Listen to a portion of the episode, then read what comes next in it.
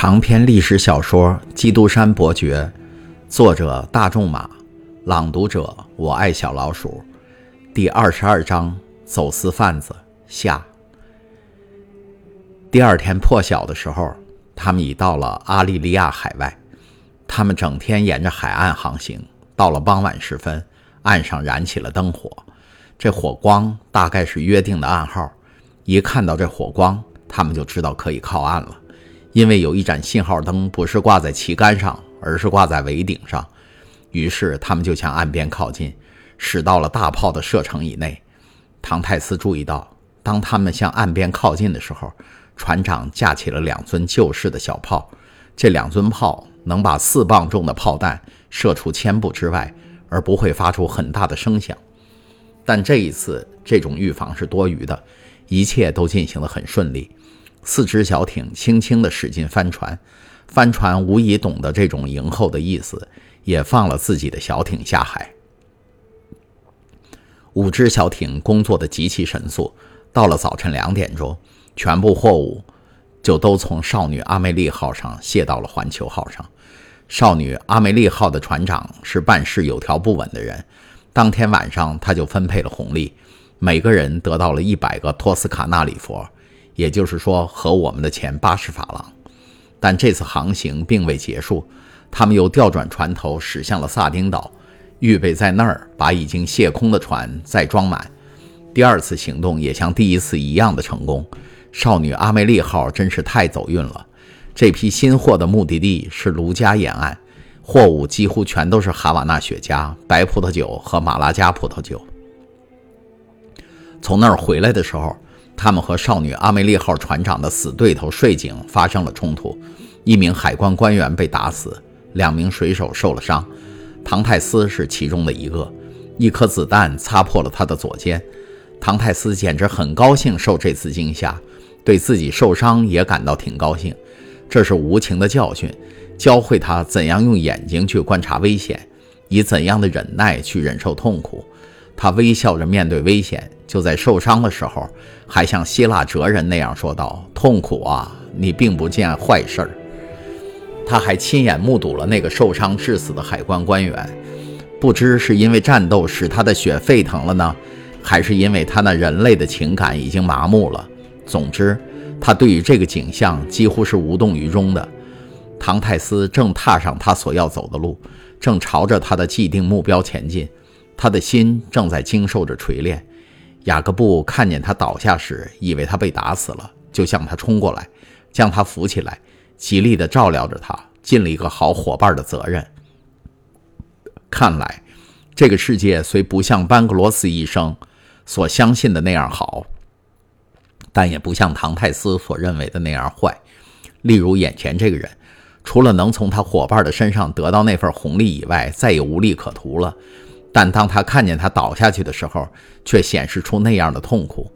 幸好我们已经说过，爱德蒙只是受了点伤，在敷上了萨丁岛老好人卖给走私贩子的一种草药以后，伤口不久就愈合了。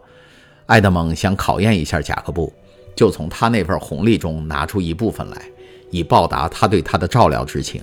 但雅各布满面怒气地拒绝了。这是一种同伴间的赤诚之情。雅各布第一次看到埃德蒙的时候，就对他产生了这种情感，而埃德蒙也对雅各布产生了某种友善的情感。雅各布觉得有个知己足够了，他已经本能地觉察到了埃德蒙的卓越，那是一种别人都没有觉察到的卓越。而只要埃德蒙稍微对他表示些友善，那诚实的水手也就心满意足了。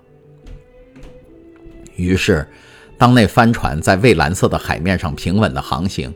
当他们感谢顺风鼓满了他的帆，除了舵手以外，其他一无所需的时候，爱德蒙就利用船上这段漫长的日子，手拿一张地图，充当起雅各布的教师来，就像可怜的法利亚神父做他的老师一样。他向他指出海岸线的位置，向他解释罗盘的各种变化，教他读那本打开在我们头顶上，人们称之为“天空”的这本大书。这本书是上帝用钻石做文字，在苍穹中写成的。当雅各布问他：“你把这一切交给我，这样一个可怜的水手有什么用呢？”爱德蒙回答说：“谁知道呢？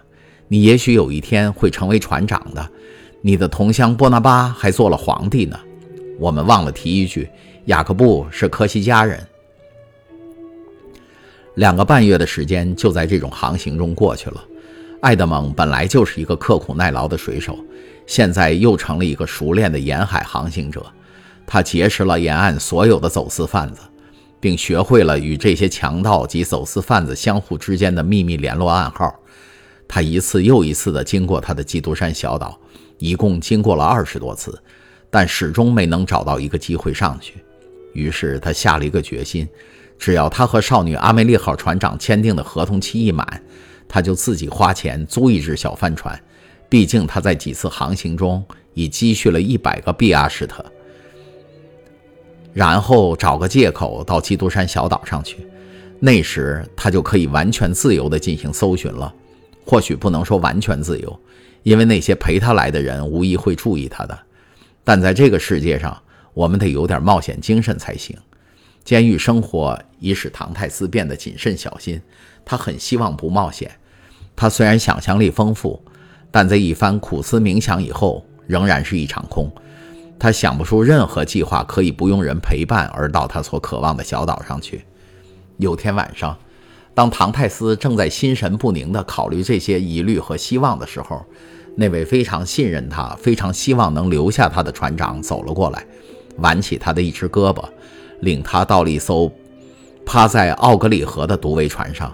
那是里沃纳的走私贩子们常去聚会的地方，他们就在这儿谈有关沿海一带的生意。唐泰斯到这个地方已来过两三次，并见过了所有这些大胆勇敢、散布在将近两千里沿岸范围的免税贸易者。他曾心想，假如一个能克制一下暂时的意志上的冲动，而去把这些五花八门的关系网结合起来，还愁什么事儿办不成呢？这次他们谈的是一笔大生意，即要在一艘船上装载土耳其地毯、勒旺绒布。和克什米尔毛织品，大家必须先商量出一个中立的地点来做这次交易，然后设法把这些货运到法国沿岸。假如成功了，获利是极大的，每个船员可以分到五六十个比亚什特。少女阿梅利号的船长建议把基督山岛作为装货的地点，那是一个荒无人烟，既无士兵又无税吏，似乎从商人和盗贼的祖师邪神麦考莱。那个时代起，就孤立在海的中央了。商人和盗贼这两个阶层，在我们今天这个时代，虽然二者的界限有些模糊，还是略有区别的，但在古代，二者几乎是同一门类的。提到基督山岛，唐泰斯就兴奋的心跳加速。为了掩饰自己的情绪，他站起身来，在那烟雾腾腾。及世界上各种各样的语言为一种混合语的独桅船上兜了一个圈儿。当他再回到那两个对话者那儿的时候，事情已经决定了。他们决定在基督山岛相会，第二天晚上就出发。他们征求埃德蒙的意见时，他也认为那个岛从各方面来看都极安全，而且那件大事要想做得好，就必须做得快，所以商定的计划绝不再做变更。大家同意。第二天夜里就出发，假如风向和天气允许的话，就设法在第三天傍晚到达那个中立小岛的海面上。刚才您听到的是由我爱小老鼠播讲的长篇历史小说《基督山伯爵》第二十二章“走私贩子”下，请继续收听第二十三章“基督山小岛”上。